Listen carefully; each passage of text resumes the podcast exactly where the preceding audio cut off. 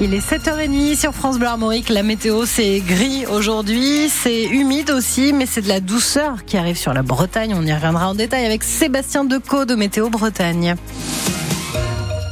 Et ça, ce sera après le journal, présenté par Valentin Plat. Réunion cruciale cet après-midi à Matignon avec les syndicats agricoles. Et Gabriel Attal reçoit la FNSEA et les jeunes agriculteurs qui s'impatientent euh, dix jours après les promesses du Premier ministre euh, suite aux nombreux blocages. Les agriculteurs menacent même de reprendre les actions si les annonces ne sont pas mises en place très rapidement. En parallèle, 100 à 150 éleveurs de l'APLI, l'association des producteurs de lait indépendants, manifestent à Paris ce matin avant de prendre la parole devant les députés. Adrien Lefebvre est président national de l'appli et à ses yeux, ce qu'il manque aux annonces faites par le gouvernement, ce sont des mesures qui permettraient un meilleur prix de vente et donc une meilleure rémunération. Écoutez. Aujourd'hui, ils sont en train de régler des petites euh, mesures pour essayer de, faire plaisir aux agriculteurs, mais le problème est bien plus grave, il est structurel, et c'est un problème de prix. Là, on a écouté le syndicat majoritaire, c'est bien, il en ressort que des mesures sur les contraintes, mais derrière, il en ressort rien sur le prix. Aujourd'hui, Egalim ne couvre, dans le cas de la production laitière, que 50% de la production, parce que tout ce qui est en restauration et tout ce qui est à l'export n'est pas concerné par Egalim.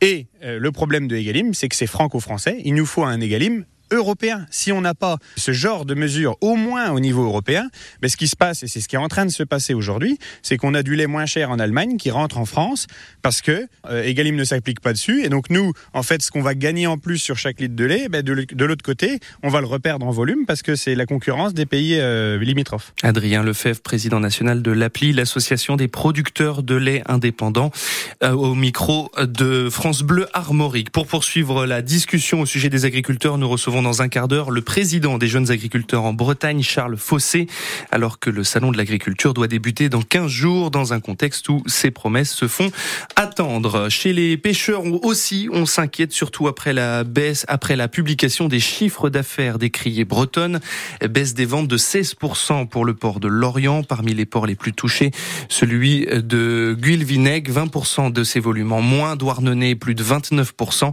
et malgré une baisse, la criée d'Erquy devient la première criée bretonne en volume. Lorient reste devant en termes de valeur. Le cirque William Zavata condamné pour maltraitance animale au tribunal de Vannes. Et six mois de prison avec sursis pour deux de ses exploitants.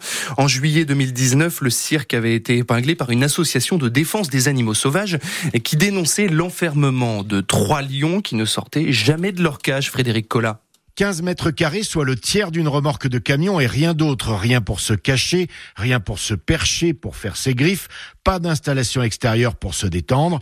Ces trois lions, deux mâles et une femelle, a priori, car ils n'étaient pas répertoriés au fichier des animaux non domestiques, étaient enfermés le plus clair de leur temps. C'est ce qu'affirme l'association One Voice, qui l'a constaté par deux fois en 2019, le 14 juillet à Douarnenez et le 20 juillet à Arzon et à porter plainte. Muriel Arnal est la présidente de la branche France One Voice. En 2019, le cirque promenait des lions dans un camion avec les haut-parleurs hurlant pour attirer le chaland et c'est illégal, ça s'appelle une parade. Ensuite, les lions retournaient dans le camion, enfermés, sans jamais en sortir, sans même être présentés lors du spectacle.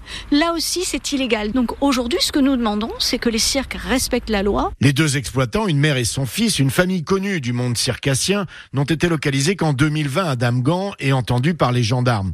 Ils n'avaient plus les fauves avec eux, mais toujours pas de certificat pour l'élevage des animaux non domestiques. Leur convocation à l'audience est restée lettre morte leur condamnation en dehors de son bruit médiatique risque de l'être tout autant. Et le tribunal a aussi assorti sa condamnation d'une interdiction de détenir des animaux non domestiques euh, pendant les cinq prochaines années. Toujours dans le Morbihan, deux hommes ont été placés en détention provisoire suspectés de trafic de stupéfiants.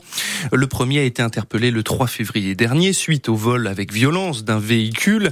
L'enquête a démontré un lien avec un trafic de drogue, d'où l'interpellation d'une deuxième personne habitant aussi dans le Morbihan et lors des perquisitions, 12 kilos de résine de cannabis, 2 kilos d'herbe de cannabis aussi, et une quantité importante de, de cocaïne ont été saisis. Leur procès est prévu le mois prochain. Certains parents d'élèves en rogne pour la prochaine rentrée scolaire. Et si le mois de septembre semble loin, on s'inquiète déjà de la fermeture de plusieurs classes. En Ille-et-Vilaine, 84 classes risquent de fermer contre une cinquantaine d'ouvertures.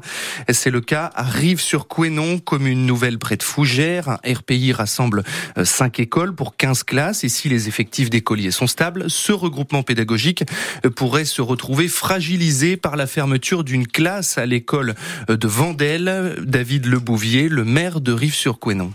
On a été assez surpris avec des effectifs euh, plutôt stables, voire à la hausse. On soutient euh, le mouvement des parents d'élèves, euh, les directrices également. Nous avons écrit à l'inspection académique, monsieur le maire de la Chapelle Saint-Aubert également, pour dire qu'il nous faut maintenir cette 15e classe, étudier le transfert effectivement d'un pôle sur l'autre, probablement Vendel vers la Chapelle Saint-Aubert, mais de maintenir cette 15e classe absolument. Nous sommes donc un RPI sur cinq écoles, cinq bourgs différents. C'est une volonté des élus de préserver l'école dans chaque commune. C'est très important, tout comme nos commerces. Donc nous y mettons beaucoup beaucoup de temps, beaucoup d'énergie et de moyens pour maintenir euh, ces écoles. David Lebouvier, le maire de Rive sourd, sourd a noté que jeudi, le conseil départemental de l'éducation nationale en Ille-et-Vilaine tranchera sur la fermeture de classes dans le département.